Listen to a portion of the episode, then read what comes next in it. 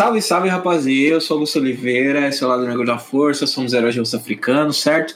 Tô aí com a minha parceria no crime, Kelly Cristina, Biocê da Economia, Biocê da Vida Real. Oi, gente.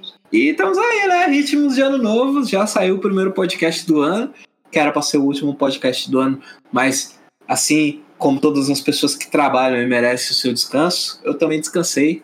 E aí vocês tiveram essa experiência. Esse aqui é oficialmente o primeiro gravado em 2021, janeirinho, para vocês, para esse deleite. E antes da gente começar, né, e falar dessa pauta que vocês já sabem, vocês leram a descrição, né, e tal, é, temos uma convidada muito especial, uma pessoa muito importante, mas seguindo as tradições do lado negro, que são as tradições de Keto 3 e as tradições de Wakanda, a gente deixa que as pessoas se apresentem, digam o que elas são, o que elas fazem e vamos aí, né? Se apresente, fique à vontade.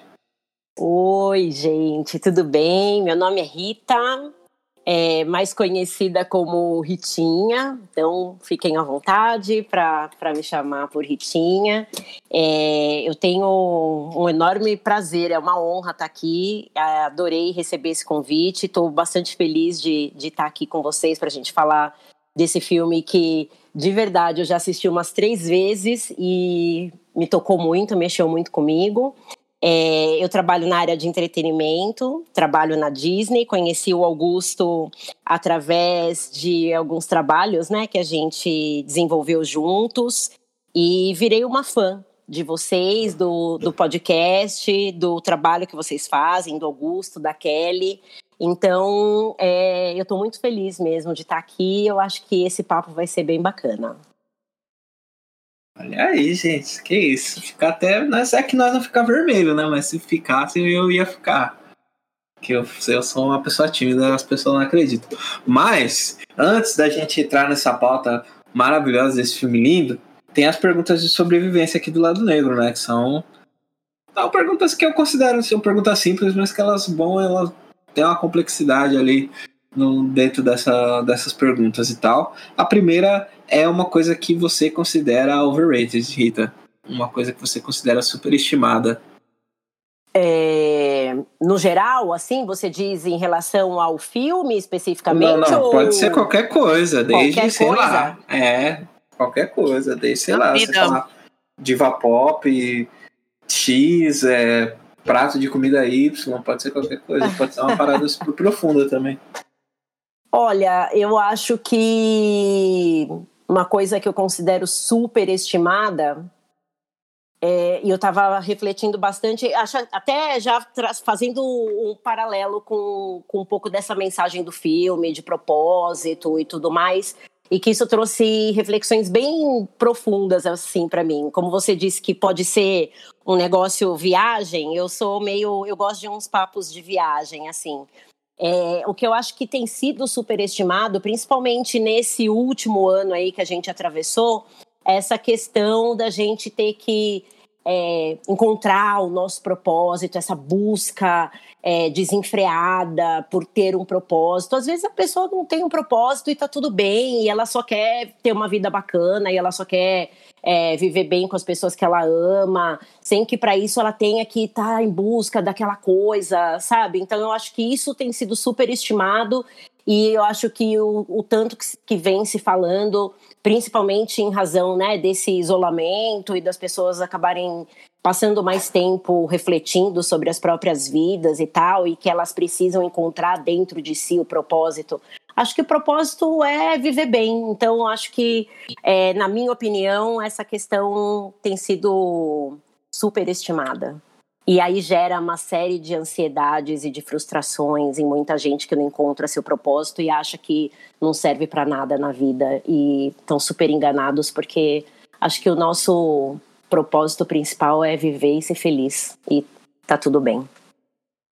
Sim, é bem louco, né? Você falou isso porque tipo, sei lá, no começo do do Coronga, né? Tava todo mundo, nossa, eu reformei todos os cômodos da minha casa, me exercitei aqui, reduzi o, o, percentual de gordura do meu corpo, tô tipo super marombeiro acadêmico, monstro, porque eu já fiz é, três MBA, sete cursos, especialização, licenciatura, tudo de casa e cuidando dos meus filhos e, e, fazendo tudo isso ao mesmo tempo, tá ligado? E sei lá, né, mano? Não é sobre isso, é sobre você ficar confortável, porque, tipo, não é uma situação atípica, né? Tipo, Totalmente.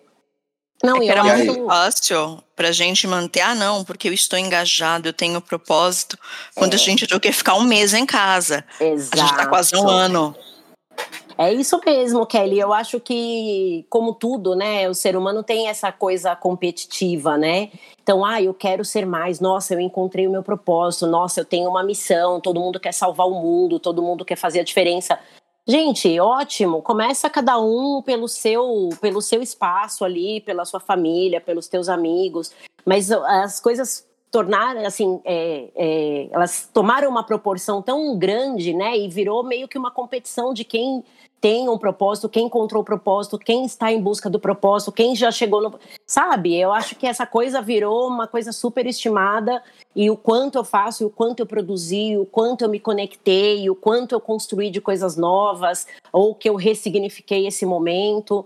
E, gente, a gente está no meio de uma pandemia, né? É, além de a gente estar tá um ano isolado, distante de pessoas que a gente gosta, de fazer coisas que a gente estava habituado a fazer e coisas que, que nos faziam bem, é natural que as pessoas deem uma pirada, né? Mas ninguém também quer assumir que está pirando. Então, acho que essa essa super é, essa, essa forma de superestimar que a gente tem que ter o autocontrole, que tem que se dedicar a determinadas coisas, não, eu acho que não é esse o caminho. Eu acho que o caminho é a gente realmente olhar para si e falar, cara, tô legal, ótimo, não tô legal e tá tudo bem também. E cada um tem o seu ritmo, tem o seu tempo, tem as suas prioridades.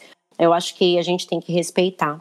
Né? Então, eu sinto, senti bastante isso e é uma das coisas que eu mais me questionei, inclusive em relação ao filme, né? E aí a gente vai falar é, um pouco sobre isso também, que teve ali algumas algumas alguns questionamentos que o Joe faz ao longo da, da jornada que mexeram bastante comigo em relação a isso.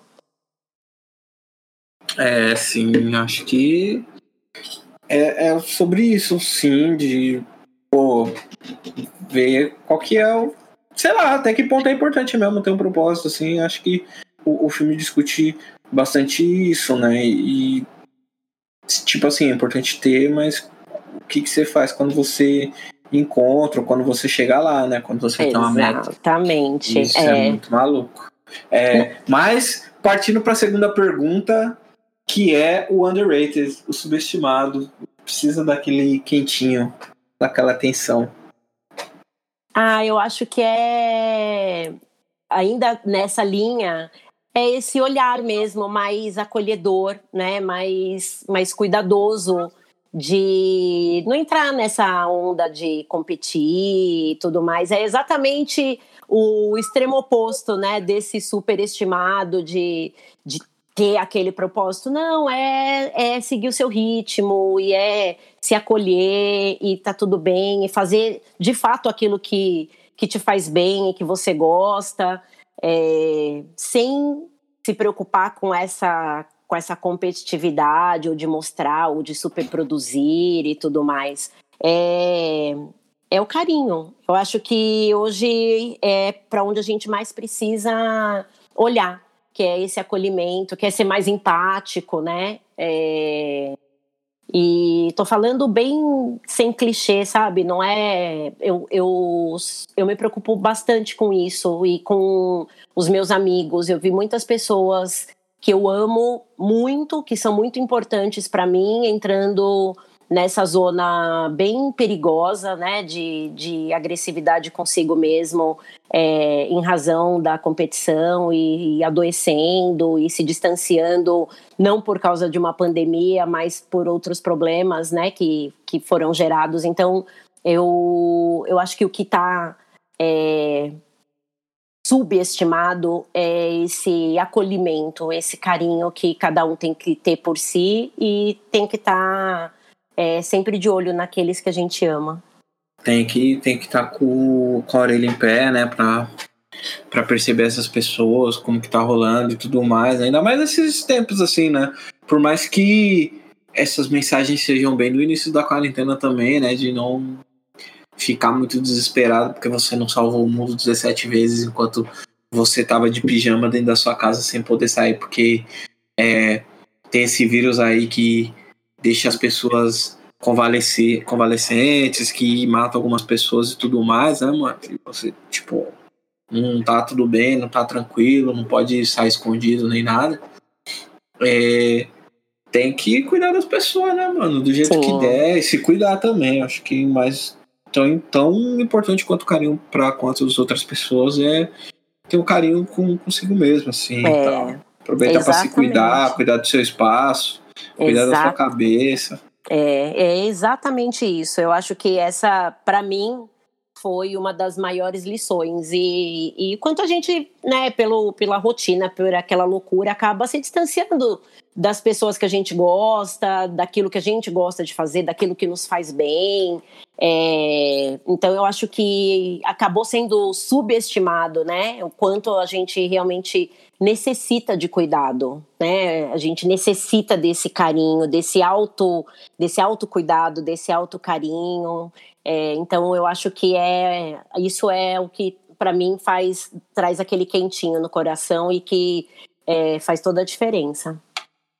Sim, e aí também, né, as configurações de sociedade, né, como a gente tá e tal, não tem como, não existe em nenhum momento da história uma situação como essa. Então a gente não tem como nortear nossas atitudes e tal, como entender o que, a gente deve ou não fazer. E aí a gente vai fazendo tipo, do jeito que dá, vai aprendendo e tal, né?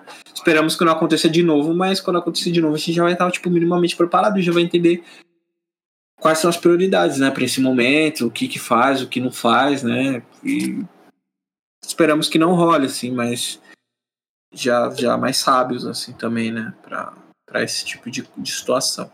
É, com certeza. Agora a gente já tem uma referência, né? Então já tem por onde se basear. Foi todo mundo começando do zero, né? Lidar com, com todas essas essas mudanças. Então acho que foi bem desafiador para todo mundo. Acho que Espero que a gente não tenha que passar por isso é, novamente, mas é exatamente o que você falou. Agora a gente já, já sabe meio que por onde começar, né? Já tem uma, uma referência de como é que como é que funciona. Sim, sim, maravilha. E a última pergunta, que eu acho que é a pergunta mais difícil, é um conhecimento, né? Uma coisa que você sabe que você quer que o mundo também saiba. É, eu vou falar a partir de uma experiência muito bacana que eu vivi é, no ano passado e que eu já, eu já tinha noção da importância disso, mas eu não tinha noção da profundidade de como isso poderia mexer comigo, que é algo que eu acho que todo mundo precisa olhar que é essa conexão com a ancestralidade. Então, não é uma coisa que só eu sei, tem muitas pessoas que sabem. Eu acompanhava, mas a literatura é muito diferente da experiência.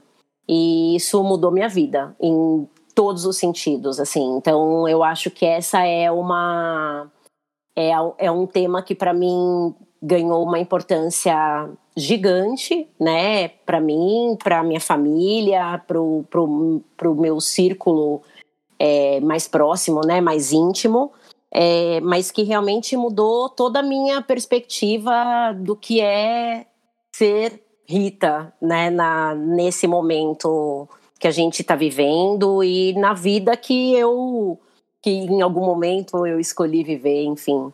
Então, acho que esse é, é, é, uma conexão muito forte e que traz muitas, muito, muito conhecimento, muita potência, muito reconhecimento.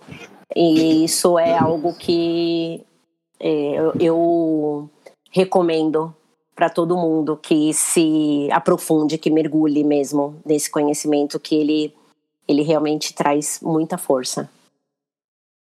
É, transformar a informação em conhecimento, né? Se você não souber é. aplicar.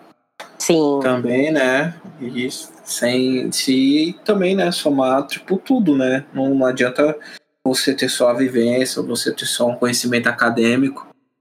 O conhecimento em si, né, a junção, né, como você aplica essas informações que você tem é, nas coisas e tal, né. A gente percebe muito isso quando a pessoa vê, já, já diria, né, o Nacionais MCs aí, Mano Brown, mas na rua não é não, né, tipo, você sabe tudo na teoria, mas não sabe na prática, na sabe prática. na prática, não entende a teoria também. É importante é o equilíbrio né, entre as duas áreas né, do conhecimento. Né? Por mais Sim. que as pessoas gostem muito de, de do que está escrito, às vezes ali não está tão certo. Né? O maior exemplo disso é o pessoal aí da, da construção civil. Os pedreiros olham para as coisas assim, sobe o bagulho e dá certo. Assim. Às vezes o engenheiro fica lá quebrando a cabeça mas é importante aquelas continhas ali, porque se tiver um milímetro a mais, um milímetro a menos ali, pode machucar alguma pessoa. Sim. Então, sempre aliar as duas, né? Por mais que às vezes o que a gente sabe, o que a gente sente funciona bastante, pode ser que não funcione 100% das vezes, né? E por mais que a gente estudou, ali comprovado, você consegue reproduzir aquilo no ambiente controlado, quando você vai para a rua, você tem que colocar outras coisas em levar em consideração, né? No, durante o, o nosso after show lá do, do Lovecraft Country, eu falava que as coisas elas não acontecem em um vácuo, né? Então a gente precisa tirar um pouco esse conhecimento do da onde ele tá, né, no livro e colocar ele na rua e vice-versa, né? E tipo tentar trazer um pouco desse conhecimento que a gente absorve através de vivência, através de experiências nesses outros lugares assim.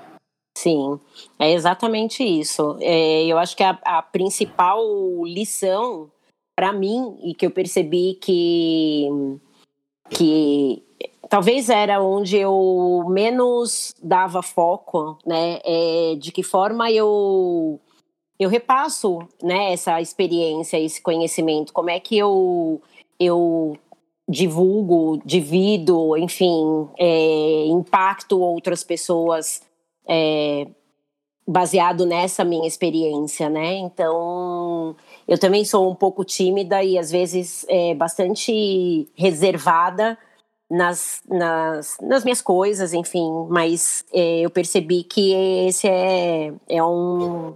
É, acho que é um tesouro tão grande que não pode ser né, é, escondido, eu não posso guardar isso só para mim. Então, é bem isso que você falou, é ter esse equilíbrio, né, da, desse conhecimento acadêmico com essa experiência e de que forma a gente mostra isso para o mundo, né, a partir do meu ponto de vista, porque é um ponto de vista muito, muito particular, muito pessoal, que pode ser entendido de outras formas por outras pessoas, mas que eu, ainda assim eu acho que é carregado de, de valores e que podem gerar aí muitas mudanças.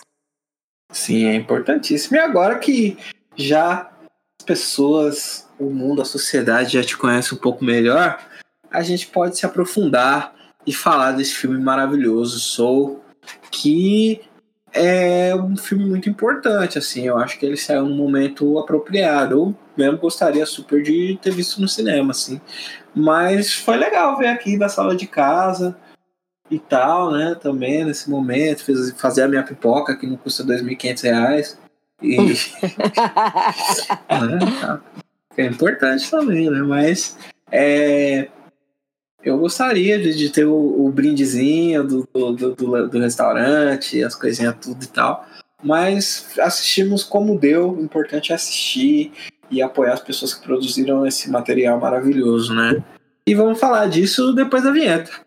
Solta a vinheta aí do futuro.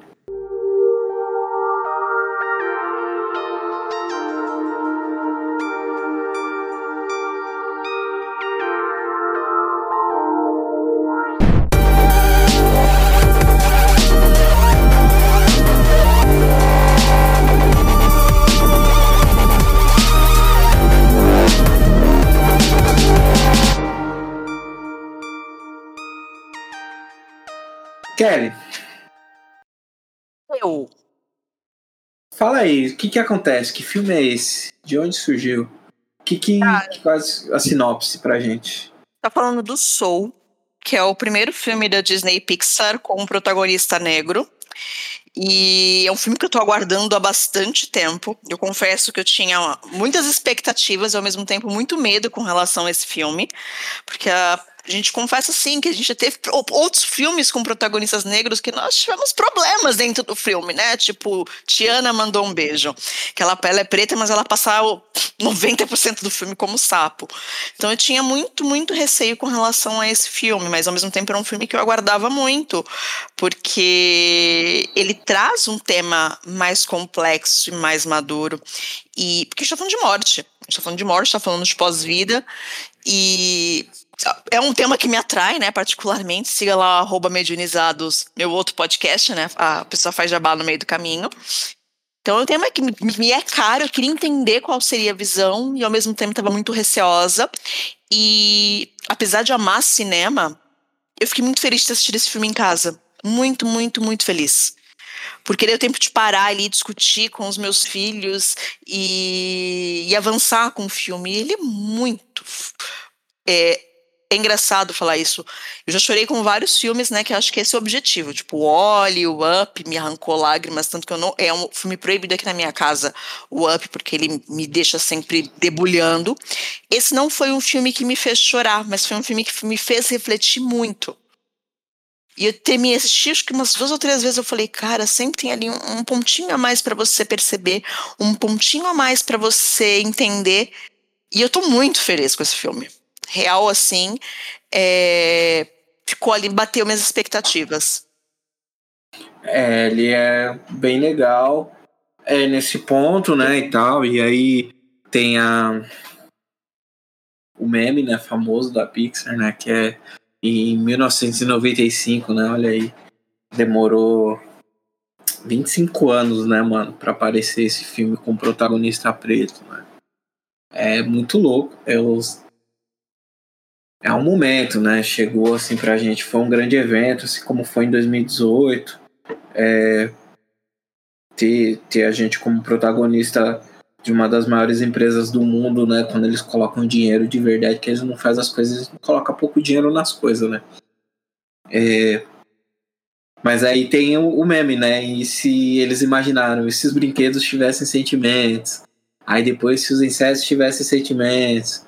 Aí depois e se os aviões tivessem tivesse sentimentos. sentimentos, se o carro tivesse sentimentos, e se os sentimentos tivessem sentimentos, e aí finalmente em 2020, se as pessoas pretas tivessem sentimentos, né?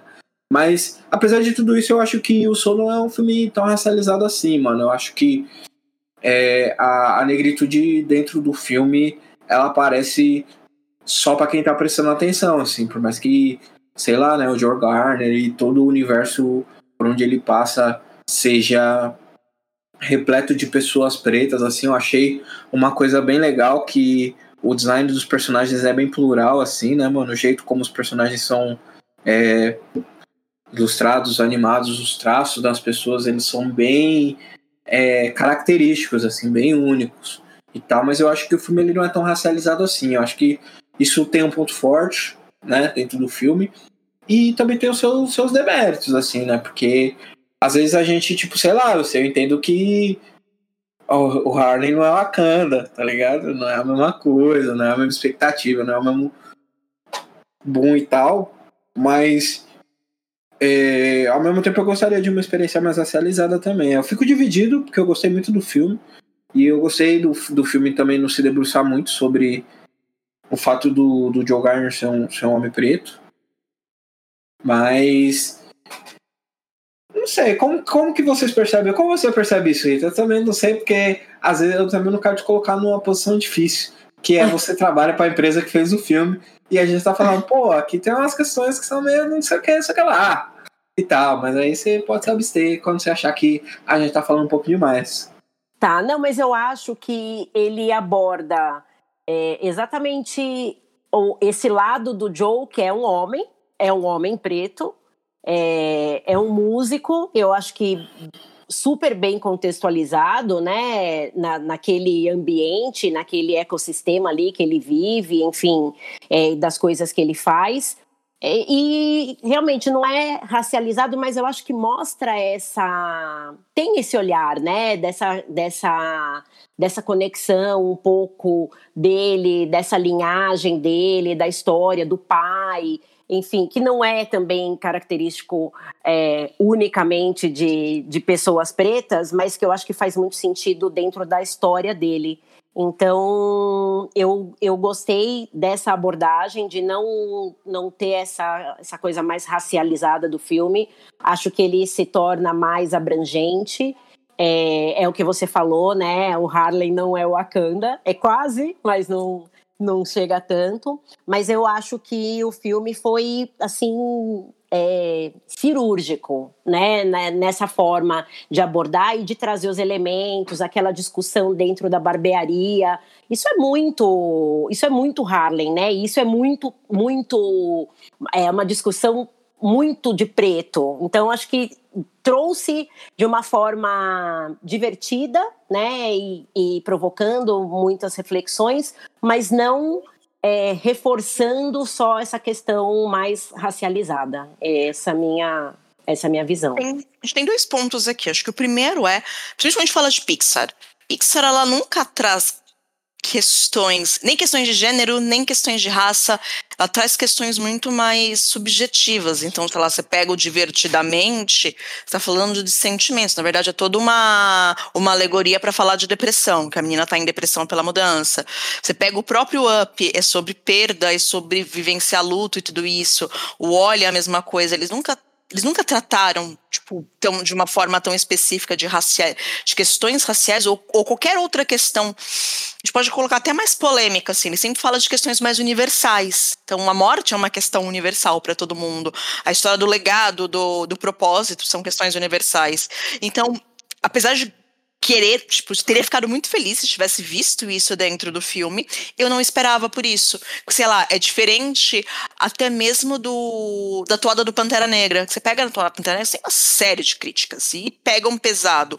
Mas se você começa a olhar os outros filmes da Marvel, especialmente essa segunda leva de filmes, você tem até, apesar de eu ter problemas com esse filme, mas o Miss Marvel e tudo isso, ele tem pontos bem críticos, bem cirúrgicos e fazendo críticas reais à sociedade. Eu não esperava isso de Pixar. Real não esperava, então talvez não tenha sido a frustração por isso. Teria ficado muito feliz se tivesse tratado, mas o lance que eu sinto muito da, dos filmes da Pixar é sobre contar uma história. Então, não importa se eram formigas, não importa se eram sentimentos, mas é aquela história. Acho isso um problema, especialmente no momento que a gente vive agora, que a gente precisa descer de cima do muro e falar e tratar, mas também acho bem positivo a gente falar em outro. E o segundo ponto que a gente precisa levar em consideração é que o diretor e dois dos roteiristas são homens brancos. Então não dá para esperar é, traços ali de, talvez falando de racialidade, quando a gente tem ali do, o diretor branco, um, dois dos roteiristas brancos. Um do diretor, né?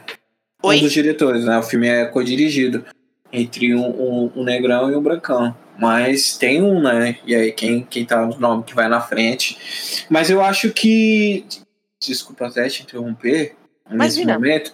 Eu acho que também não. Pensando aqui, né? Eu fiquei refletindo sobre isso quando eu terminei de ver o filme. Que diferente do, do Black Panther, né? Do Pantera Negra, que é uma celebração da, da da nossa cultura ancestral, né? Então, eles fazem um esforço muito grande para apresentar diversas culturas, para apresentar diversas é, possibilidades de negritude, né? Inclusive tendo uma mensagem de, de, de abraçar mesmo os negrão diaspóricos, né? No final do filme ali, é, você vê, gente, não tem como ter spoiler, o filme desse tamanho.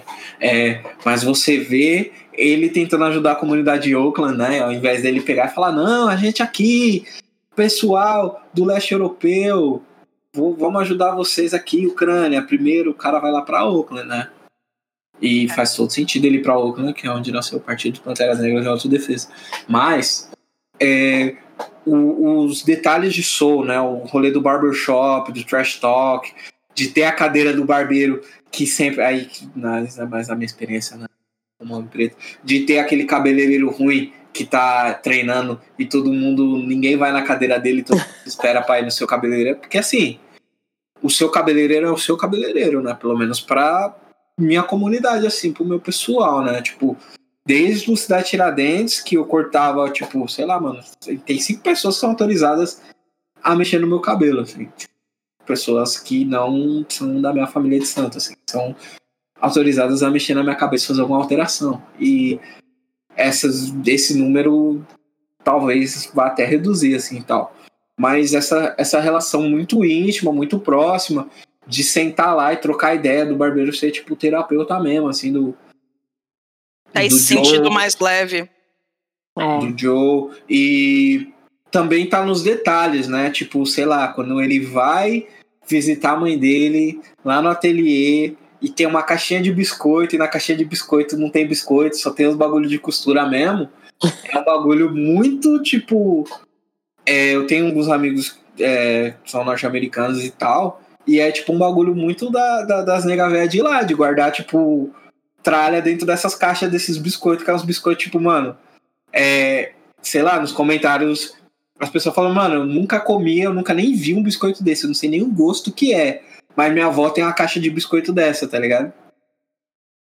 As Legal, pessoas, e, e, esse detalhe é muito importante, né? Pra, tipo, dá pra perceber que as pessoas tiveram esse cuidado, esse carinho pro filme e tal, nesses, nesses lugares, assim. Às vezes, quando a gente quer ser muito alto, né? Tipo, falar muito alto de tipo, ah, tá aqui, várias outras coisas esse detalhe para quem realmente faz parte da comunidade pode não existir, né? Se você ficar muito preocupado e falar, não, porque ele pai e tudo mais. E inclusive, o legal do, do Joe ser um, um músico, né? Teve uma.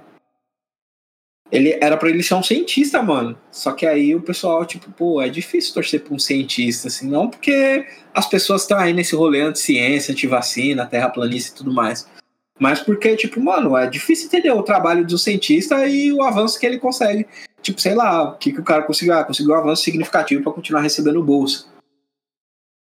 É, Exato. Música... cinco anos, tá ligado? É, vai só música falar, é sobre amor, é sobre sentimento, na é. verdade. E fica muito mais claro porque é aquela coisa das missões, né? Foi o que a gente estava falando, vocês estavam falando, eu estava só ouvindo. No começo, quando a gente começa a falar de missão e legado, não, porque eu nasci, eu tenho essa missão de ser músico, então eu sou um músico virtuoso, eu, eu tenho a missão. E no fim das contas não é sobre missão, né? É sobre é, vida. É sobre e, vida.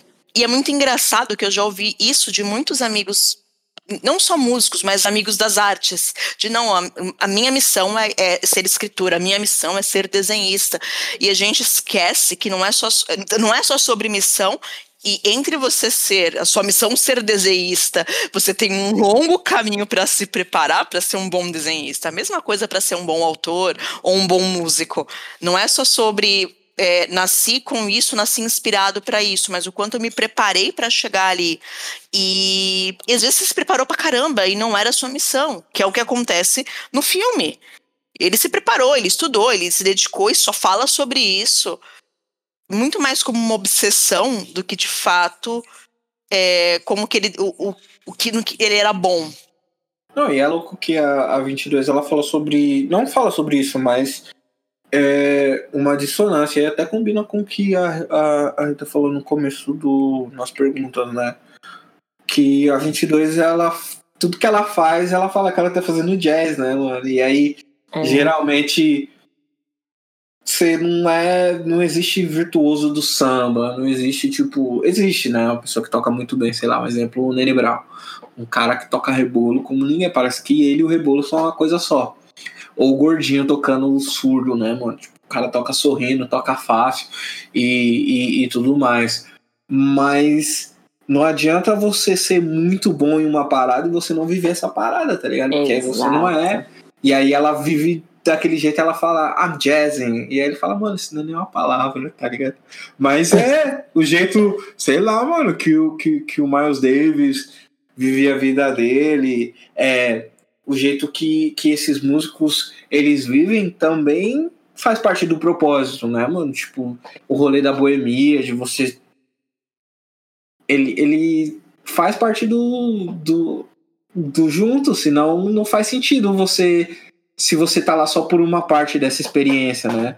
E se jazz é, é a vida dele, aí ele sei lá, né? Através disso ele começou a entender mais sobre as coisas. Tanto é que no final do filme é muito fofo que ele pega todas as coisas que estavam no bolso do paletó e aí ele começa a sentir aquilo e ele come... e aí que ele começa a entrar na, na zona de novo, né? No lugar onde ele tava. E outra piadinha muito boa aí é ela. Ah, eu tô zoando que esse time há mó tempão, assim, é o New York Knicks. Do, do Tico, gente. Tadinho do Knicks, mano. Conheço amigos que são fã do Knicks, só sofrimento. Mas é, é, sobre isso, assim, tipo, não adianta você, seu, seu propósito, né? Se você não vive aquilo. É, não adianta, tipo, sei lá, mano.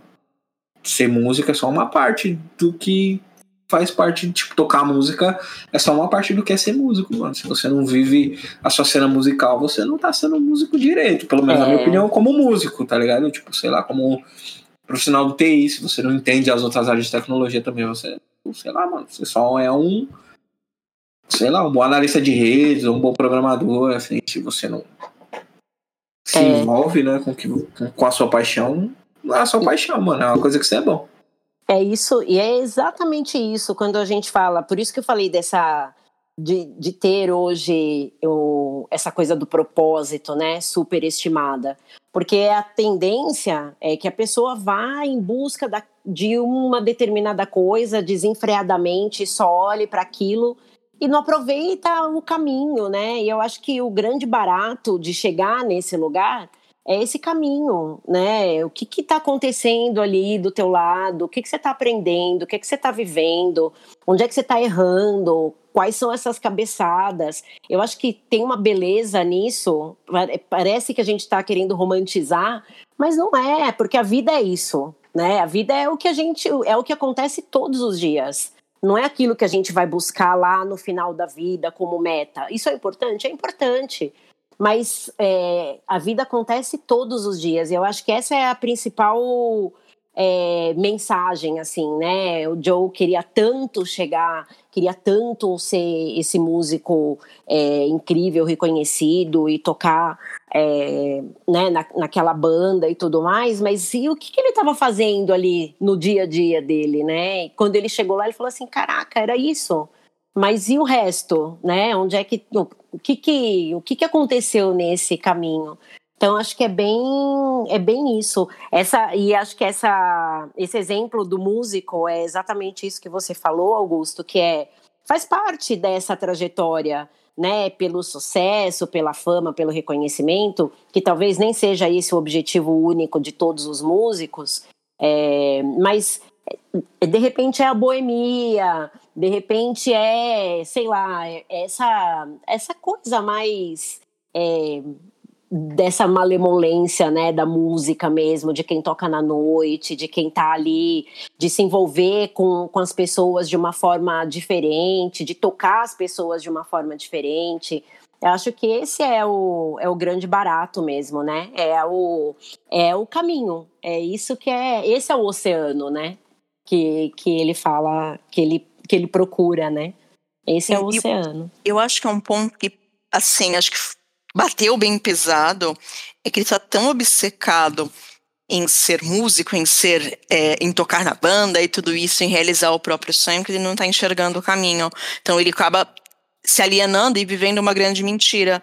Porque é quando ele entra no salão da, da vida dele, ele fala, nossa, mas eu não lembrava disso desta forma.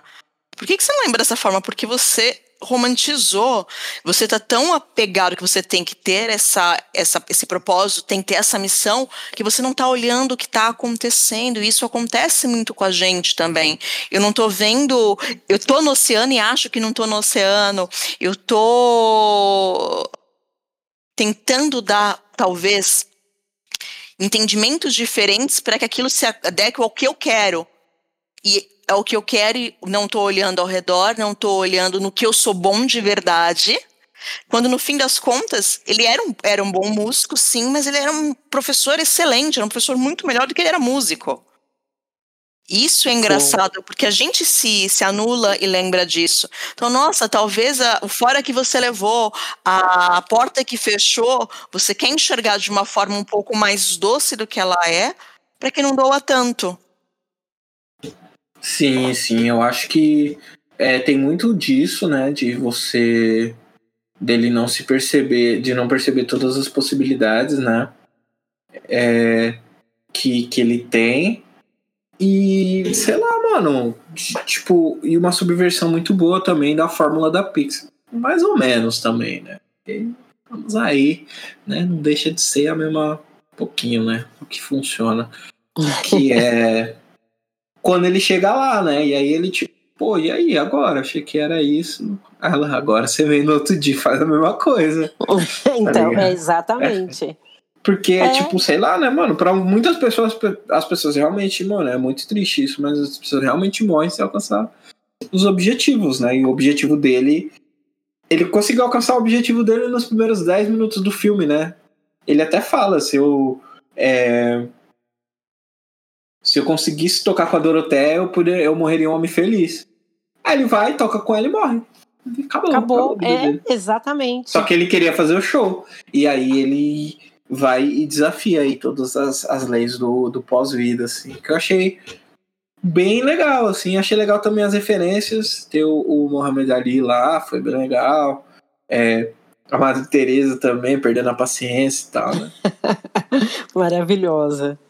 Eu acho que tem essa coisa, a Pixar tem um, uma forma, a Kelly falou isso é, no comecinho, né? Quando ela começou a contar um pouco que é, é, exatamente isso. Eles não não é um tema específico, é um negócio que vai te fazer refletir, né? Não vai entrar numa questão é, ali pontual. Ela acaba trazendo uma abrangência e, e tantos significados, aquilo vai trazendo tantas memórias e tantos questionamentos é, e ao mesmo tempo traz isso de uma forma divertida, lúdica, né? Porque o filme é engraçado, tem umas cenas que são super, né? Umas, umas, uns diálogos entre eles que são super divertidos e tal. Essa cena da, da Madre Teresa, enfim. Mas é bem isso, traz esse questionamento, porque eu acho que o objetivo é justamente isso: como é que eu, provoco algo que está lá dentro, né? Que, onde é que eu vou tocar? É, e é, é tocar de uma forma não superficial, né? É aquilo que vai vai provocar mesmo algum tipo de reflexão. Eu assisti, até tinha comentado, né, Augusto, o dia que eu ia assistir, falei: "Ah, vou assistir hoje" e tal. Aquele dia eu acabei não assistindo, assisti no dia seguinte. E aí eu fiquei com aquilo na cabeça, eu estava em casa sozinha, e aí assisti e fui dormir depois, falei, nossa, que filme louco, né? Aquilo ficou na minha cabeça. E aí, dois dias depois, eu falei, cara, eu preciso assistir de novo, porque eu acho que eu não entendi direito. E aí eu assisti de novo, e na segunda vez que eu assisti, eu fiquei passada, assim, tipo, eu chorei, eu chorei, teve horas que eu falei, o que, que eu estou fazendo da minha vida? Aquela coisa mesmo de se questionar, sabe? Eu falei, cara, será que eu tô procurando um negócio que eu já encontrei?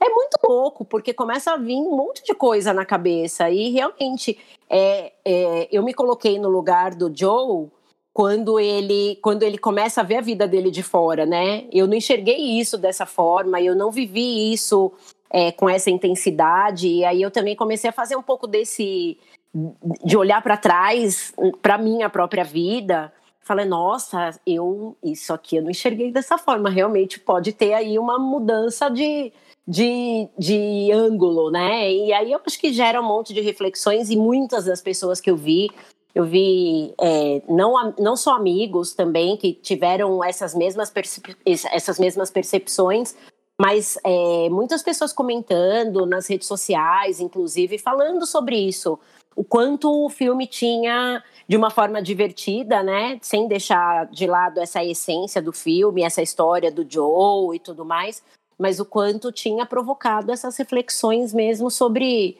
o que que é, o, o que é que eu estou buscando, né? Eu já cheguei no que eu estou buscando, eu estou vivendo essa busca ou eu estou só olhando para um lugar único sem sem perceber o entorno, né? Sem olhar para os lados. Então acho que é, é, isso.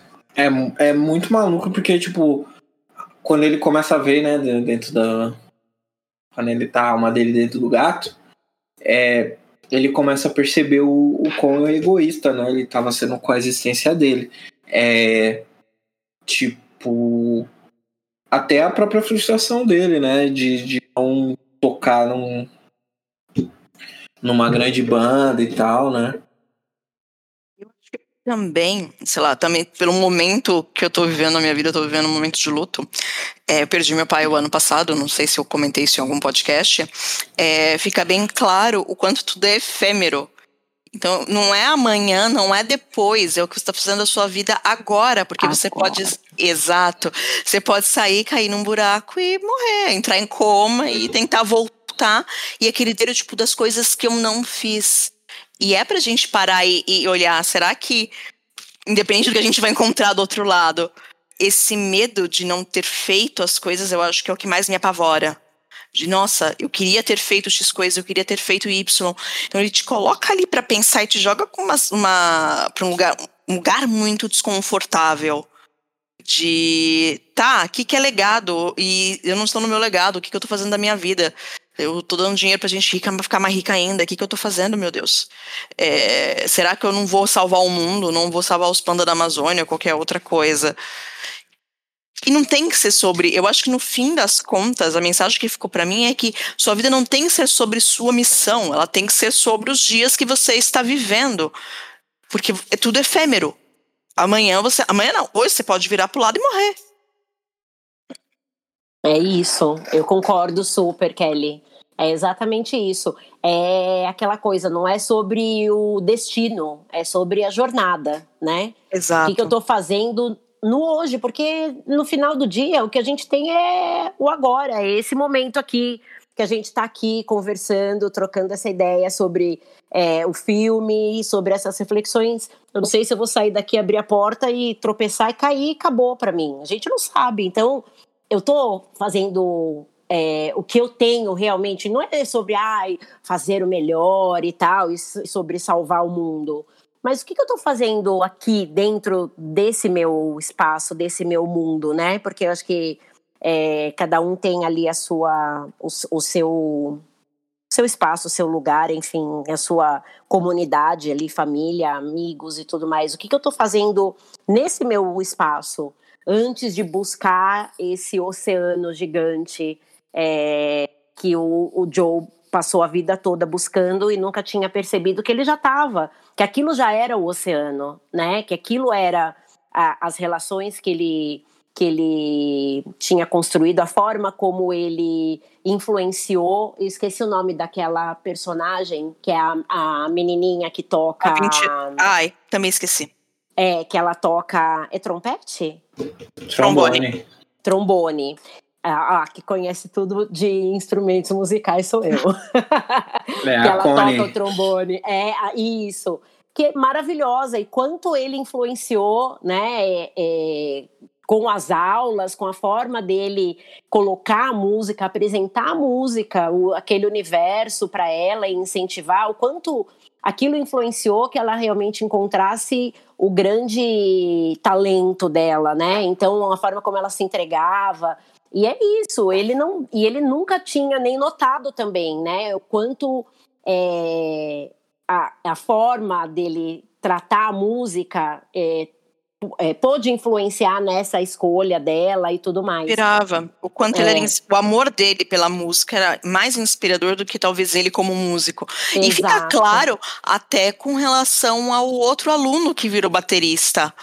Fala, não, se não fosse as suas aulas, eu não estaria aqui. Eu descobri é. o amor das suas aulas. É. Então, quanto a pessoa dele era muito mais inspiradora do que realmente o um músico virtuoso. Sim, e essa coisa, né, ali eu acho que ficou claro para ele depois, né, de, de toda essa, essa análise dele conseguir olhar isso de um outro ponto de vista, mas que esse reconhecimento que ele buscava tocando na banda de jazz mais famosa da cidade, ele já tinha que era esse é, essa contribuição que ele deu para os alunos, né, em forma do amor pela música, de, de ensinar, enfim, que aquilo já realmente já era o melhor reconhecimento também que ele, que ele poderia ter, né? Sim, sim. É, e é, é louco, né? Vocês falaram que, ah, sei lá, se tropeçar na rua e tal. Mas o filme é muito sobre o também, né? A gente parar de ficar pensando só na gente, ficar, tipo, muito focado, assim, né? E o Joe ele não era uma alma perdida, né? Maluco, isso que ele não era. E, e no, no filme dá a entender isso, que ele consegue entrar e sair da zona assim. Mas ele tava nessa, nesse rolê, né? De você não conseguir sair desse foco, igual quando tem lá o primeiro rolê que eles dão de, de barco lá na zona, né? Que é onde todos os atletas vão e a 22 ficava ferrando com a vida do, do Knicks. Vamos ver, né? Agora que ela tá viva, quem sabe Knicks nos playoffs aí na NBA. Mentira, o time é ruim, não vai rolar não. É, Ai, que horror. Mas, mas é, é legal que ele começa a olhar para as outras pessoas, né? Começa a olhar além dele, né? E até no decorrer do filme ele fica tipo, não, mas você tá sentindo isso porque você tá no meu corpo. Porque é eu, eu, tudo eu, tudo eu, tudo eu, tudo eu e tal. E aí ele começa a ver, tipo, nossa, outras coisas e tudo mais. Não, você é ótimo. Ele vê que a Connie tem talento e tal, né? E é legal que tem um flashback do Curly e ele tá de cabelo grande igual o Clash Love tava, né? Aquele Clash Love era muito, foi muito conhecido por muito tempo, né? Ele tinha um, um blackão e tal, né? Andava com o garfo no cabelo. Tem até um comercial de celular que é o The Roots dentro de uma cabine telefônica, um comercial muito ótimo. Vou achar e vou colocar no link da postagem. Mas é... não é nem só isso, é o quanto ele era egoísta com a própria mãe, na verdade. Era tudo sobre ele, né? Era sobre não, ele, ele não é. parou para olhar o medo da mãe, não. Tipo, você tá vendo o seu pai ali inspirado, mas quem segurou as, a barra fui eu. E eu tô preocupada com você, então é um. E a gente entra nesses modos egoístas, né? De não, é sobre mim, é sobre eu, é sobre meu próprio umbigo, e eu não tô olhando as pessoas ao meu redor, que as pessoas ao meu redor querem meu bem também, elas podem ter uma, uma visão diferente do que, do que eu tenho de, de padrão de felicidade, mas olhando assim, eu acho que ele chega até a ser cruel com a própria mãe. No, no quanto ele ignora, no quanto no quanto falta empatia para ela. Apesar de ele é muito engraçado e a Pixar faz personagens mais complexos. Apesar de ele ser muito empático e ser uma inspiração, o quanto falta empatia nele também. Para olhar, talvez, pela visão da mãe, para olhar para o próprio trabalho dele e ver o quanto ele era inspirador para aquelas crianças. Ele só olha o quanto as crianças estão fazendo um som ruim e você tem ali alguém que é virtuoso e não olha a diferença que fez na vida. Sim, sim. É, ele não consegue, né? Do, lugar que ele tá. Eu tava aqui, né, que eu gosto de, de, dar uma pesquisada nas coisas, às vezes eu entro nos buracos da internet que ninguém deveria entrar. Mas, às vezes eu entro nos, nos buracos interessantes. E tem a teoria da Pixar, né? Tudo tem a teoria da Pixar, né? Ah, Mas a teoria de que a 22 Sim, é a Riley do, do Inside Out, do, do Divertidamente. É, eu já li sobre isso. É... Ela é a Harley? É, não, não sei se é. Não, na verdade, não estou afirmando, gente. Não, não é confirmado. Olha, ah, não, não. É de teoria. Funcionária da Disney confirma. O perigo. É, olha isso, imagina. Não, é o perigo. Não, já passei por esse perigo também. Não, não estou confirmando nada, mas eu disse que eu já li também uma teoria que fala sobre isso. Que eu, particularmente, não acho que seja. Enfim, é, mas... é que os easter eggs da, da, da Pixar eles são bem mais sutis, né? E aí é sempre Sim. o easter egg do próximo filme, não do filme anterior, né? É, e exato. aí é tipo dois filmes atrás, né? Se eu não me engano. Porque tem o. O, como o menino Homem-Aranha, o Tom Holland, e o Chris Pratt, que é o dos meninos ogro. E aí tem o disco da Dorothea nesse filme que é o easter egg sempre do próximo filme. Aí a gente não sabe qual é o próximo filme, porque eles ainda não anunciaram nada, pelo menos aqui no, no, no ramo dos mortais. Onde a gente procura. Tem as fofocas, tem as coisas, mas não dá para confirmar. É, é. Ah, mas uma das, uma das coisas mais legais da, da, de assistir filme da Pixar é criar teorias, porque tem as que existem e tem as que a galera inventa e que você fala, gente, até melhor dos que, dos que existem. Não marav as pessoas são muito criativas, né? E eu acho que já tem todo esse essa esse mistério, né, dos easter eggs e tudo mais. Então, as pessoas amam criar essas teorias e aí divulga e a galera cai em cima e gera mais assim, eu acho fantástico. Quando eu li sobre a Riley, eu também fiquei, será, gente? Mas na minha concepção, eu acho que não tem nada a ver, mas a gente também não sabe, né? Tudo pode acontecer. É, pode ser, pode não ser, mas eu acho que ninguém fica tão focado, não sei, né? Você imagina, se deve contratar um time de 10 pessoas, a produção do filme envolve muitas pessoas, né? Você contrata tipo 5 pessoas só para fazer. Gente, vamos colar todos esses filmes e fazer um grande filmão. Onde não, todas as histórias estão conectadas, né? Não é sobre até isso, né? porque eu tenho outra teoria. Porque toda vez que os, que os fala os bichinhos, os espíritos não encarnados recebiam o planetinha, o planetinha tava focado em um lugar diferente no globo. O dela estava em cima do continente. Quando brilha, até quando ela está caindo, que eles estão caindo de mão dada, é, eles estão em cima do continente. Então é muito. Então provavelmente ela nasceu na África. Hum, nossa, eu não, não vi isso. Vou até assistir de novo, Kelly. Ai, ah, é o bagulho que você quando você assiste com criança, gente. Você já vai pegando até os, os nuances. Os, todos é. os detalhes, né? Exato. É, porque a criança não tem assistir uma vez e ficar de boa. Não. Assistir um milhão de vezes. É. Aí você assiste, você tem que inventar alguma coisa para te entender. Porque, tipo assim, todo filme é legal. Uma, duas, três. Agora, tipo, oito vezes, né? Que aí ia ficar mais. Dia difícil. e volta pra, pra mesma parte pra ver de novo, você acaba pegando várias nuances. É, isso. Ou você desliga a cabeça lá, faz igual divertidamente, coloca no jogo. Ficar, ficar lembrando do namorado da adolescência, assim. Ficar... É, é verdade. Acontecem as duas coisas, mas dessa vez aconteceu de ver, olha, o negocinho dela brilhou na África, acho que ela vai nascer na África. E o que, o, o que eu acho que seria um puta Aí é teoria de Kelly, né? Nem, não li nenhum lugar, é tudo teoria da minha própria cabeça. É, que seria um, uma coisa muito legal, porque. Putz, o quanto tempo que a 22 ficou ali dentro do. Do, da não vida, aprendendo e consumindo, teve uma, uma série de mentores incríveis. O quanto essa alma não sabe e aí a gente acha onde é que essas almas. A gente acha que essas almas vão reencarnar. Vão reencarnar nos Estados Unidos, vão reencarnar na, na Europa. Não, ela vai reencarnar na África. Eu é... achei isso maravilhoso. É, é muito louco legal. porque também é baseado, tipo assim, na, na história do. No, rolê do filme mesmo, né? Pelo menos ali da organização. É que quando a pessoa ela acaba de falecer, aí ela vai para esse lugar. Então ela passou tipo muito tempo real, assim, mas que tudo bem que o tempo lá ele não é importa, relativo, assim, né? É bem relativo e tal. Só que não é. É, mas não é, né? Porque chega lá, dá o tempo dele voltar e ficar em coma lá, é tipo o mesmo tempo que ele ficou lá, não ficou um dia, dois e tudo mais. Sim, são é algumas horas. É, é, é, relativo. É relativo, como o Zé já diz.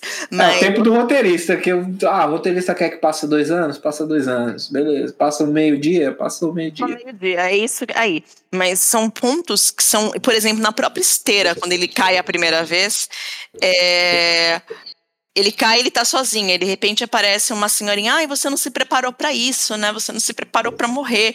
E é uma coisa muito louca que a gente não se prepara para morrer. A gente pensando aqui no eu odeio essa palavra porque isso é super racista, mas no ocidente, o ocidente não fala de morte. A gente trata a morte como tabu e não se prepara para ela. É, ela, ele fica, nossa, tá confuso, né? E ele tá realmente confuso.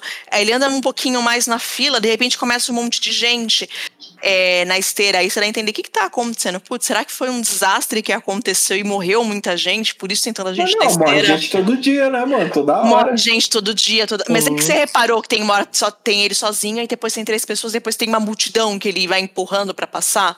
Uhum. É, são nuances dentro do filme que torna tudo muito rico. Que você começa ali a ter, em especial depois assistiu um milhão de vezes voltando com a criança, é, você começa a teorizar, né? É. é, você pensa, tipo, pô, será que essas. Que nem tem gente que tá conversando, né? Tipo, pô, mas será que essas pessoas se conhecem? Que elas faleceram juntas e tudo mais, né? Tem vários, vários lugares, assim. Mas, gente, pra gente não se estender muito mais, a parte favorita de vocês do filme? Vocês olharam e falaram, nossa, essa parte aí sou eu. Nossa, eu vou. Talvez não tenha sido minha parte favorita, mas foi uma parte que me deu um, um soco na cara bem grande. A hora que ele tá andando nas almas perdidas. Que vem o, o navio do, dos hippies, meditadores, afins, o pessoal da Good Vibes, e lá o cara, e o cara tá, compra e vende, compra e vende, compra e vende. De repente ele levanta, tipo, voltei, e sai quebrando tudo. Porque isso é um bagulho muito comum no mercado financeiro. A pessoa do nada, é, de um tipo, dia acordar... O que eu tô fazendo com a minha vida? É, e sair quebrando tudo. Tipo, tem a chefe de um amigo, uma, o chefe de uma amiga minha, tipo, largou tudo, um puta emprego e foi viver do, do que a terra dá. Isso é, esse tipo de história é muito comum. Então eu olhei assim, eu falei, eita, e eu acho que eu já tive, talvez, na terra desse. naquela terra das pessoas. Das almas meio perdidas no compra e vende, compra e vende, compra e vende. Então bateu bem pesado. Talvez não tenha sido minha parte favorita, mas foi a que mais chocou e chegou talvez o mais próximo de, de eu chorar. É, eu, eu também eu adorei essa parte. Eu acho que essa parte também é bem bem tocante, assim, né? A gente fica é, provoca, né? É bem provocativa. Mas tem dois momentos no filme que me marcaram muito. É, um deles é quando ele termina a apresentação, né, no clube de jazz, e aí ele fica conversando com a Doroteia ali na porta e ela traz aquela metáfora do, do peixe, do oceano. Isso foi uma coisa que mexeu bastante comigo, né? Que o, o peixinho pergunta lá sobre a, a que ele é, pergunta para o ancião que está procurando o tal de oceano, e aí o oceano, o ancião diz, mas você já está no oceano, né? E ele fala, mas isso aqui é água, o que eu estou buscando é o oceano. E isso mexeu comigo nesse sentido mesmo de refletir o que que é, o que que é o, o que que é esse oceano, o que que é o meu oceano, né? Para para mim nesse momento, é, o que é o oceano? E quantos oceanos a gente passa ao longo da vida, né? Porque também nada é estático, tudo pode pode mudar. De repente, o meu oceano de ontem talvez não seja o oceano que eu estou buscando amanhã, enfim. Então isso foi uma coisa que marcou bastante. E outra cena que para mim foi muito tocante foi quando ele, quando a mãe finalmente entende e aceita que o grande objetivo e o grande sonho da vida dele era ser um músico como foi o pai. E aí eles têm aquela, aquela conversa, né, dentro do, do ateliê lá da, de costura da mãe, que no fundo mostra também que a, a Kelly colocou é, de forma super pertinente, né? Ele também foi tão egoísta e só olhou para o lado dele, mas por outro lado, o que ele também buscou o tempo inteiro foi essa aceitação, né? Ele queria honrar aquela história do pai de alguma forma. Então isso para mim também ficou é, muito, foi muito marcante para mim essa coisa de honrar quem veio antes, ele queria mostrar para a mãe que ele poderia ter sucesso naquilo que o pai não tinha tido. Acho que de alguma forma ali dentro dele é, seguir nessa, nessa, nesse sonho, perseguir esse sonho como ele perseguiu a vida inteira, era uma forma dele honrar a história do pai que não foi bem sucedido na música, né? E ele queria é, contar uma história diferente. E a gente vê isso hoje acontecendo também é, muitas vezes, né, no nosso dia a dia. Às vezes até involuntariamente é, isso acaba acontecendo. Mas acho que esses foram os dois momentos mais marcantes para mim. É, e o que é bem, ser bem sucedido também. Eu acho que a gente tem que pensar muito sobre isso, sim. Porque se a gente for parar pra pensar, mano, a vida do Joe tava tranquila, tranquila não, né? Num, num, ponto de vista assim. Ele conseguia dar aula, ainda consegue, e ainda consegue ir lá e, e fazer os shows à noite, provavelmente. Consegue viver essa vida dupla. De, de conseguir inspirar as crianças e os adultos ao mesmo tempo, assim. Sim. Acho que as cenas favoritas são duas, assim, né? Eu acho que essa da, das Almas Perdidas achei bem divertidinha, assim, né? E eu acho legal que o principal guru, né, não é um cara que tá meditando, meditando mesmo, é um mano que tá girando no cartaz no, no meio da rua movimentado Nossa, assim. Só eu acho isso maravilhoso. Muito louco, né? Muito legal isso.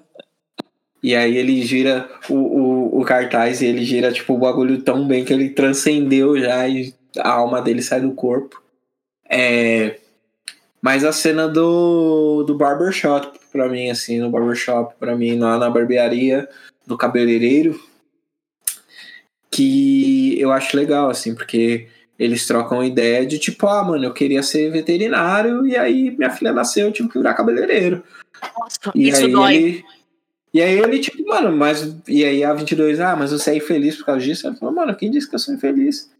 Eu consigo cuidar das pessoas, eu. A satisfação que as pessoas têm quando elas saem daqui, né, mano? É.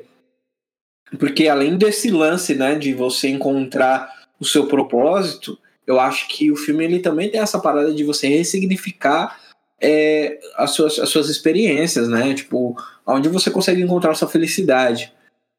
É, em, em quais situações, assim, né? E aí você tem que fazer aquilo funcionar para você.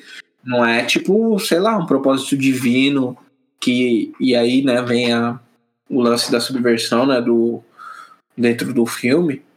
Que é você, tipo, mano, você vai ser feliz com o que você quiser.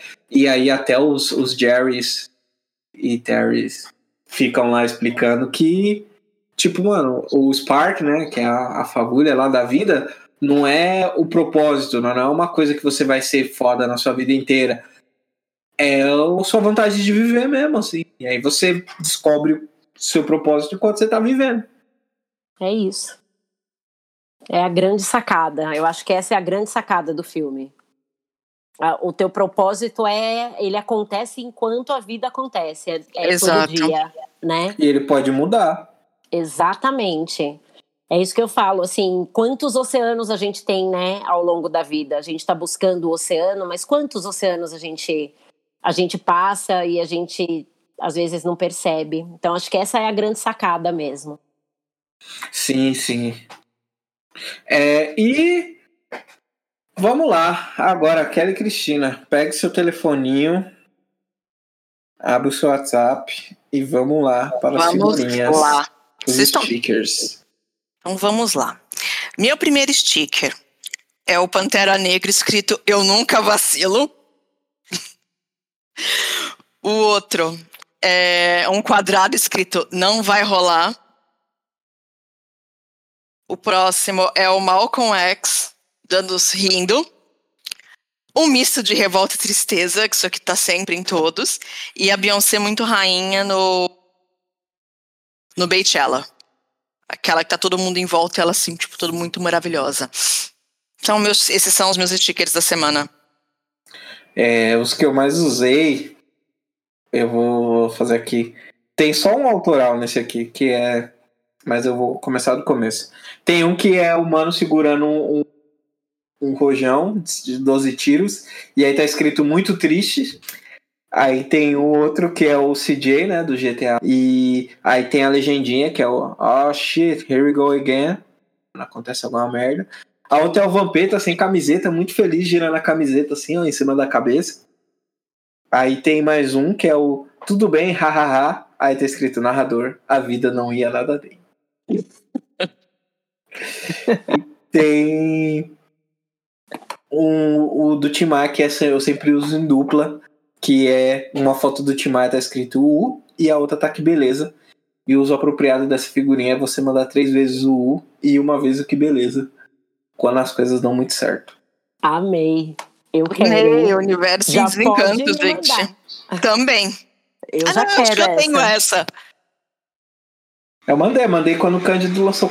É, acho que eu salvei aí. Olhando aqui, eu salvei, da, salvei de você, assim. E o seu, Zita? Fala aí pra gente. Vamos lá. Eu tenho. Ah, eu não sou assim. Eu tenho umas figurinhas, tem umas. é, Tem uma que eu uso muito, que é é uma do Brown, que aparece ele falando essa é a brecha que o sistema queria. Então, essa eu uso muito, inclusive no trabalho, assim, acho que é uma das figurinhas que eu mais uso. Tenho aqui o Pantera Negra fazendo a saudação de Wakanda.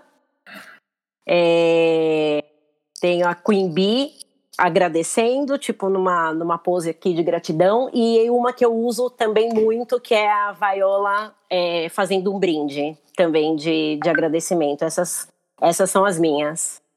Essa é bem boa, essa que você falou da Beyoncé agradecer. Eu lembro que a entrevista da Oprah, que a Oprah fala, você é a Beyoncé, ela fala, obrigado. Eu, tipo, como assim, mano? Ela é a. Beyoncé. Ela é a Beyoncé, exatamente. Como assim, mano? Eu Aí amo, tem- amo essa, essa figurinha, adoro. Tem uma que eu tô esperando pausar ansiosamente, que é um quadro da Revolução do Haiti, né? Haiti é o meu país favorito. Eu falo todas as vezes que eu falo de países, Haiti é meu país favorito. É um monte de, de negrão aqui descendo a lenda, um conquistador. Conquistador espanhol. Ou francês, né? No caso do Haiti e tal. Vocês do Haiti.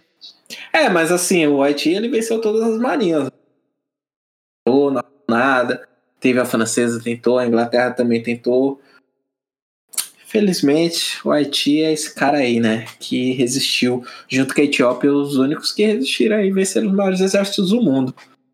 Pagam preço disso até hoje, mas já tá aí essa vitória registrada na história. Isso aí. Rita, tem alguma coisa que você quer que as pessoas saibam que tá acontecendo na sua vida? Alguma coisa que você quer divulgar? Esses dias eu fiquei sabendo que tinha uma vaguinha de jovem aprendiz aí, mandei para vários pretinhos que estão na Olha, idade de jovem aprendiz. Mas se bom. tiver alguma outra vaga, outra coisa aí, para colocar mais gente preta aí nessa companhia maravilhosa que faz coisas que deixa a gente feliz, você pode avisar aqui também, em Com outros lugares. certeza. A gente não tem nesse momento, mas é, você sabe que a gente vem fazendo um trabalho forte lá de base. É um trabalho é, que a gente não vai conseguir, né? Assim, não é da noite para o dia, mas a gente já vem é, vendo muitos avanços e essas vagas que vêm surgindo aí nos últimos nos últimos meses de dezembro para cá já são parte desse desse trabalho que a gente está fazendo. Então, eu estou bem feliz com isso. É, a gente teve essas vagas, elas foram preenchidas muito rapidamente, né? As pessoas se aplicaram e tudo mais. Então, sempre que tiver alguma novidade nesse sentido, eu divido aqui com vocês. E se vocês puderem dividir com, com a galera que tem interesse, a gente quer muito, cada vez mais, que pessoas pretas estejam é, desse lado aqui, vivendo um pouco dessa dessa magia da Disney, mas trazendo um pouco do nosso do nosso olhar, da nossa experiência, né, da nossa contribuição. Acho que é isso. É bem massa. Eu tava conversando com a Larissa pausa, e aí ela, a gente tava falando dessa vaga, assim. é, Ela tem um irmão, né? O Luan, que tem 16 anos. Aí a É. gente ficou, nossa, já pensou seu primeiro emprego ser na Disney? Fiquei tipo, Nossa. Pois é. A- a- acho que, eu acho que o universo ele é, um, ele é um pouco. Ele é sábio com algumas coisas. Porque eu não ia ser uma boa pessoa se meu primeiro emprego fosse na Disney. Eu ia ser, eu ia ser uma pessoa muito metida. Eu não sou uma pessoa. Eu me considero, me considero uma pessoa palhafatosa e tal, mas eu acho que eu ia me, me valorizar muito mais, assim. Talvez até mais do que o meu valor real, assim, porque é tipo. Não, mas a gente precisa disso. A gente precisa de mais pretos se achando, mais pretos, porque, gente, a gente tem um monte de banco medi- medíocre aí se achando. Então, nada mais justo que a gente também se ache Que a gente fodas. se ache. Eu Exato. Ah, mas, mas já pensou seu primeiro emprego? A, a, ela já é o emprego dela, né? Mas já pensou, cara, seu primeiro emprego na Disney? Do nada, 16 anos. Você chegou, acordou, tem o primeiro salário, tá lá, duas orelhas, tá um ratinho lá no seu cheque. É, é verdade. Não, isso, isso. E assim, é o que a gente fala, né? É, não é nem de se achar. Mexe com a autoestima. É um lugar que muitas pessoas é, admiram, né? Admiram é, a marca, admiram esses conteúdos e tal. Então, isso é muito bacana, né? E é legal, tem que realmente. Tem que se achar mesmo, tem que valorizar isso. E cada vez mais a gente quer é, gente preta fazendo isso, é, participando, ocupando todos esses, esses lugares, essas vagas. E, E aí a gente normal, normatiza, normaliza isso, aí você deixa de ser a preta metida. Exatamente. Não, sem falar que, que no que faz pro currículo, né? Você trabalhar numa empresa desse tamanho, logo de cara as pessoas, nossa, isso aí deve ter um, uma moral, Aí é moral bala. na quebrada. É moral na quebrada, assim, mas se sempre que tiver, manda aí, ma- mande e a gente compartilha. Porque é isso, assim, mas é, é perceptível que é, rola um esforço mínimo, assim, pra acontecer algumas coisas. Tipo, sei lá, o Rick Famuyiwa dirigiu alguns episódios de The Mandalorian. É, Soul, né? Não ter só um diretor é, branco, mas também ele ser um filme co-dirigido, né? Por, por, outras, por outras pessoas é, de rosto africano, ter roteiristas, ter todo esse cuidado, todo esse trabalho. É, As pessoas pretas, né, dentro do filme, pelo menos na versão é, no áudio original, né, norte-americano e tal, ter as pessoas pretas sendo dubladas por pessoas pretas. Eu acho Sim. que isso é muito importante e só um passo, sei lá. Eu até comentei quando saiu assim. É, eu falei isso no ano tal, as pessoas ficaram enchendo meu saco não sei o que. Aí depois o pessoal ficou brincando que arrumaram o Joe aqui no Brasil por minha causa, mas não tem nada a ver comigo, porque foi as pessoas que fizeram mesmo. Só que é muito importante ter esse caminho, né? De das Sim. pessoas reconhecerem que isso precisa acontecer com mais. É, com, com mais velocidade, né? Que precisa acontecer em vários lugares. Tipo, sei lá, ninguém imagina é, uma série como The Mandalorian, por exemplo, como um produto que precise ter pessoas de, de rosto africano, né? um nerd médio e tal, né? E aí você ter a Rosário Dawson como a Sokatano é importante. Você ter mais de uma pessoa preta ali dentro do daquele universo, né? E demorou muitos anos pro Star Wars passar do Bechdel teste de negrão, né? O Bechdel teste, para quem não sabe, é um teste sobre dois é, tem que ter no mínimo dois personagens com nome conversando entre si, não falando sobre um homem, né? Aí o de negrão é dois personagens com nome sendo negrões, não falando sobre uma pessoa branca. E aí isso acontece, tipo, sei lá, nove filmes depois, tá ligado? É, é, importante que isso aconteça. É importante que isso continue acontecendo, que passe, sei lá, né? Não só no do, de raça, mas no de gênero, LGBTQIA, é, PCD, todas as possibilidades, mano. Porque, tipo, todas essas existências, todas essas pessoas, elas existem no mundo. Elas compartilham esse, esses gostos também, né, com a gente. Então, nada mais justo do que essas pessoas se encontrarem, né? Não, é exatamente isso. Eu acho que é esse o objetivo, né? É, não é porque eu trabalho para Disney, mas eu acompanho de perto todo, toda a movimentação que a empresa está fazendo nesse sentido, sabe? E, e é com muito orgulho mesmo que, que eu falo e que eu faço parte disso, porque não é fácil movimentar, apesar de parecer muito fácil, porque é uma empresa gigante, né? E, mas é, não é fácil fazer um movimento tão grande, impactando tantas pessoas e mudando mesmo a forma de pensar e mais do que isso é, a atitude e aplicar isso realmente no dia a dia. E a gente vem é, é, notando um esforço muito grande da empresa e os resultados são esses que a gente cada vez mais vai começar a enxergar é, em tudo que é relacionado à inclusão né, da, de, de pessoas, enfim, de, seja de gênero, seja raça, seja é, qualquer tipo de condição é, especial ou, ou diferente, a gente está bastante focado nisso. Sim, sim, é importante, lógico que para nós, né, para a sociedade civil aí, todo mundo que não trabalha lá, nunca vai mudar na velocidade que a gente quer, até porque tem um monte de processo, tem um monte de gente. E como tudo na vida, tem gente legal e tem gente que não tá tão afim de mudar as coisas, né? Mas por enquanto o que dá para perceber é que as pessoas que querem mudar são minimamente a maioria ali e tal. E, e tá rolando assim, mas Rita, muito obrigado de verdade por tudo. Você é uma pessoa maravilhosa. Você é 20 de 10.